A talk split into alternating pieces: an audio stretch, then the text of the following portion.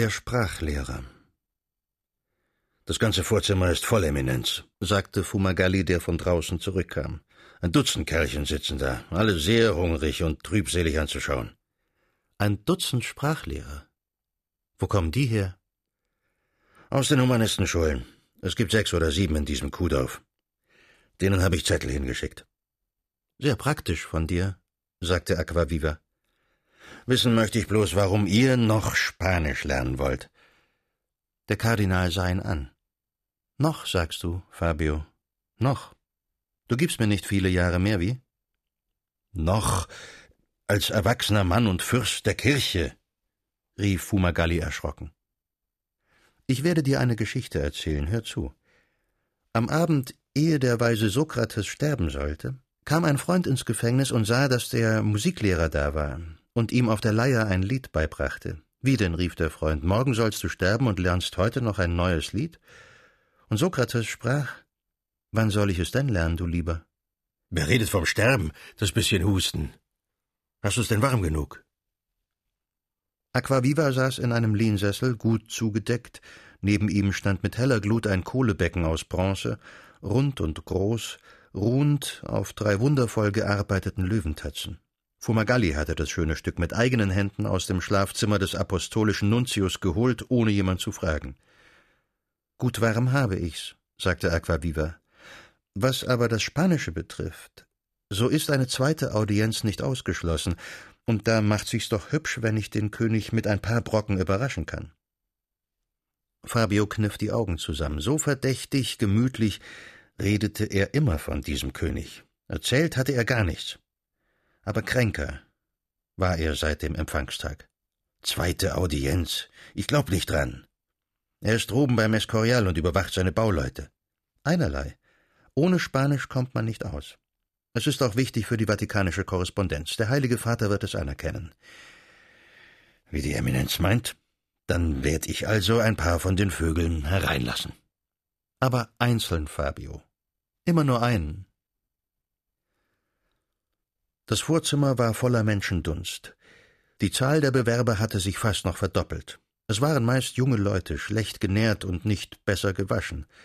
In ihren Studentenkragen aus grobem schwarzem Tuch saßen sie aufgereiht auf der samtbezogenen Mauerbank, drehten ihre Mützen in den Händen und beschauten einander mit unguten Blicken.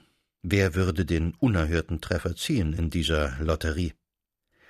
Mit Notwendigkeit blieb Fumagallis Auge sogleich auf einer Erscheinung haften, die sich aus all dieser schlecht gelüfteten Jugend auffällig heraushob. Er trat auf den Mann zu, der sich erhob und nun im langfließenden dunklen Seidenmantel groß vor ihm stand, das hochgeschnittene Barett auf dem grauhaarigen, bartlosen Haupt. Sind Euer Ehren nicht irrtümlich hier? fragte er höflich, denn die Tracht des Mannes schien ihm gelehrte Grade zu verraten. Der Empfang heute dient einem besonderen Zweck. Der Zweck ist mir bekannt, Euer Würden, und mit Vorbedacht bin ich hier. Fumagalli vollführte eine einladende Geste und schritt gegen die Türe voran. Zugleich mit dem Gelehrten hatte sich neben ihm ein Student erhoben, ein schlankes, behendes Bürschchen mit lebhaften Augen, angezogen wie alle, nur vielleicht besser gewaschen, und machte unsicher Anstalten mitzugehen. Du bleib nur einstweilen, sagte der Mann im Talar. Du würdest nur alles verderben. Gehorsam nahm der Student wieder Platz, für die Protektion, die er genoss, von allen Seiten durch zornige Blicke versenkt. Euer Eminenz, meldete Fabio drinnen mit Förmlichkeit, unter den Wartenden befand sich auch dieser Herr. Es schien mir richtig, ihn als Ersten einzuführen. Der Gelehrte stellte sich vor. Er war Don Juan López de Hoyos, wohlbekannten Namens, wie er hinzufügte, Doktor der Universität Valladolid und Vorsteher einer jener Grammatik- und Kunstschulen, der berühmtesten in ganz Spanien. Er verschwieg es selber nicht. Euer Besuch ist eine Ehre für mich, sprach Aquaviva und wies auf einen Sessel. Ich weiß Sie zu schätzen.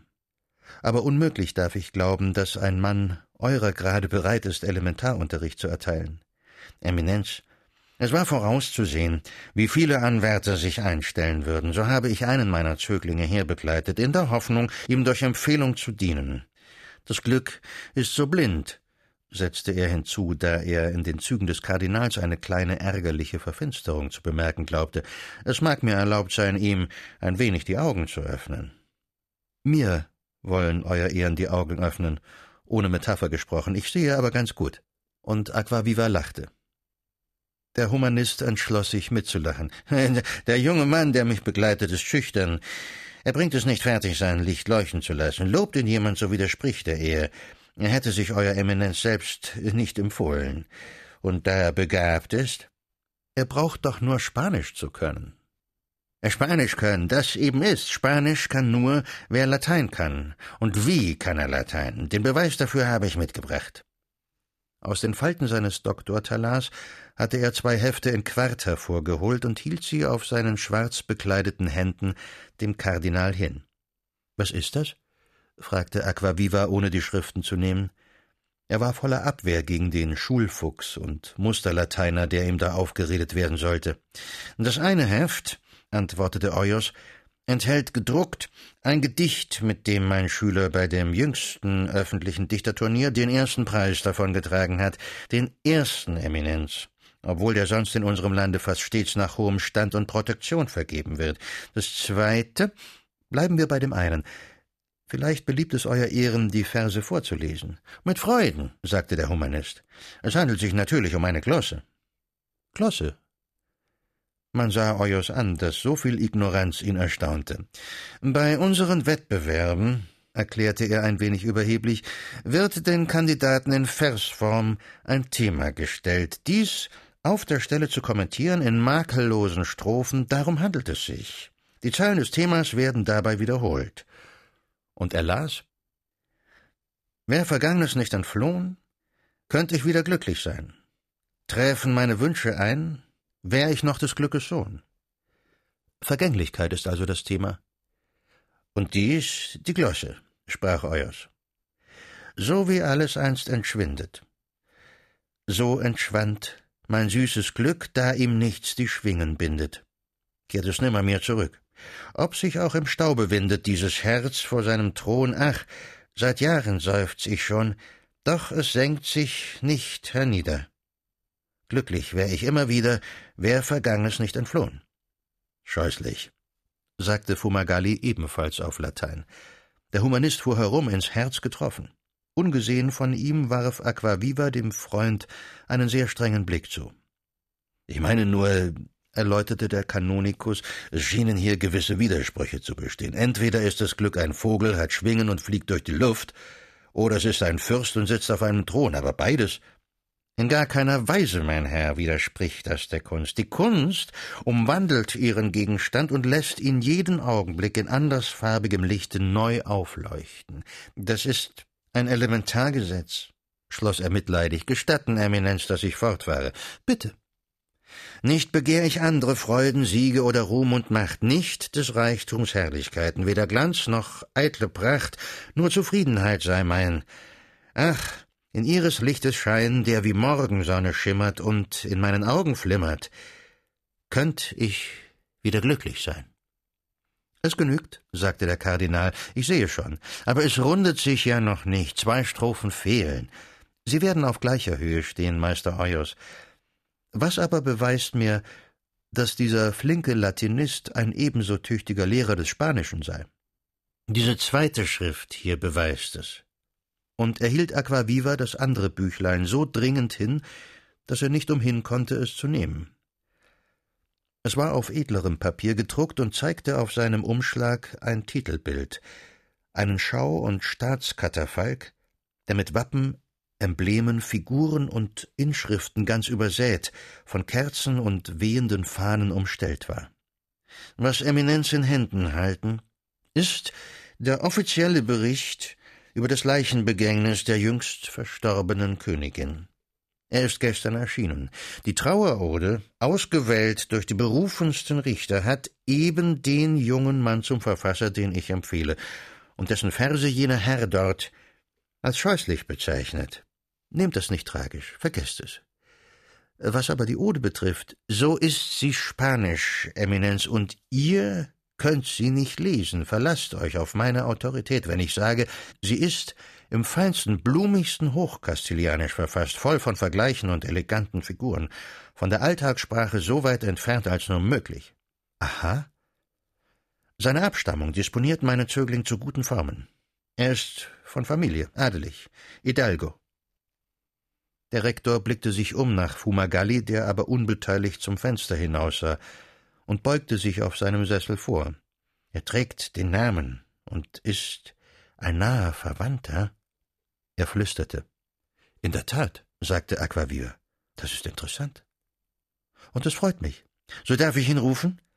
Ich bitte darum, Meister Euers. Der Humanist nahm Abschied, von Aquaviva durch eine Geste entlassen, die zwischen Gruß und Segen taktvoll die Mitte hielt. Miguel, hörte man ihn im Vorzimmer rufen, seine Eminenz erwartet dich und dann den Raum durch die jenseitige Pforte verlassen. Das Bürschchen mit den lebhaften Augen trat ein.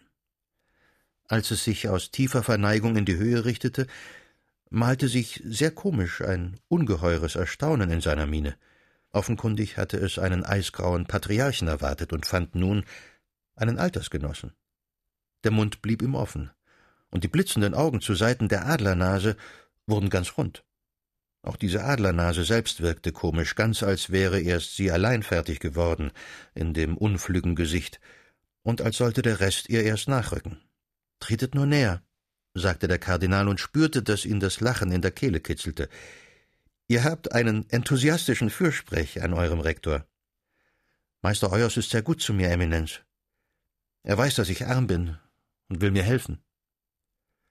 Die Stimme war fertig, nicht tief zwar, doch klingend und von männlicher Wärme. Ihr seid ein Dichter, wie man mir zeigt. Aquaviva hob das Heftchen mit dem Katafalk in die Höhe. Das eben macht mich ängstlich, Eminenz, ob ich zu einem Sprachlehrer auch geschickt bin. Wenn man zu sehr darauf gedrillt ist, über jeden Gegenstand in der Welt spanische und lateinische Verse zu machen, verliert man am Ende die Natürlichkeit. Dichtung und täglicher Umgang sind zweierlei. Ihr meint also eigentlich, ich sollte mir meinen Lehrer nicht unter Studenten suchen? Er wurde rot. Während ich draußen saß, habe ich mir in der Tat überlegt, ob der erste beste Juwelier oder Waffenschmied für euer hohe Gnaden nicht tauglicher wäre. Setzt euch doch, sagte der Kardinal. Das Bürschchen nahm Platz. Ihr redet, als wünschtet ihr gar nicht die Stelle zu bekommen. Ich wünsche es mir brennend, Eminenz. Es wäre ein Glück ohnegleichen aber ich habe eine entsetzliche Angst zu enttäuschen. Ihr bringt ja auch Vorzüge mit. Ein Waffenschmied oder was ihr sonst meint, spricht die Sprache des Volks. Ihr aber seid aus berühmtem Haus, seid von Adel. Wieso? Nun, euer Lehrer wird sich nicht irren. Ihr seid Hidalgo. Ach Gott! Was heißt denn das Wort? Es klingt stolz.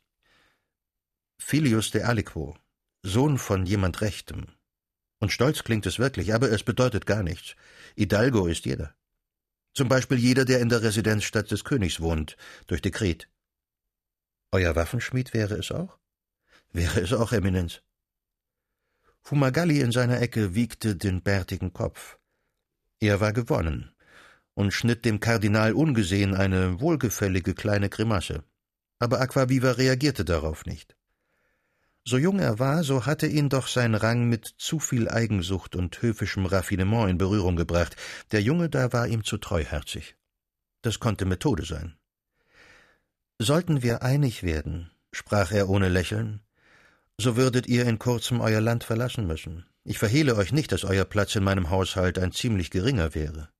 Ihr wäret nicht mehr als ein Page oder Kammerdiener. Macht euch da keine Illusionen. Ich wäre glücklich, nach Rom zu gehen, Eminenz. Auch der Rang eures Verwandten würde euch da keine Ausnahmestellung erwirken. Ihr habt wohl keinen Begriff, was alles an Bischofsverwandten in Rom sich umhertreibt. Die Stadt ist voll davon. Jetzt verstehe ich euer hohe Gnaden nicht mehr, sagte das Bürschchen betreten. Stellt euch nicht so. Aquaviva hatte eine Falte der Ungeduld zwischen den Brauen. Euer Lehrer hat mir ja gesagt, dass ihr ein Neffe des Erzbischofs seid. Welches Erzbischofs? Des Erzbischofs von Tarragona, Gaspar Cervantes. Das müsste ich doch auch wissen, Eminenz. Es stimmt also nicht. Ich kenne ihn nicht. Ich weiß nichts von ihm. Die skeptische Falte in Aquavivas Gesicht war verschwunden. Er wechselte mit dem Kanonikus einen Blick.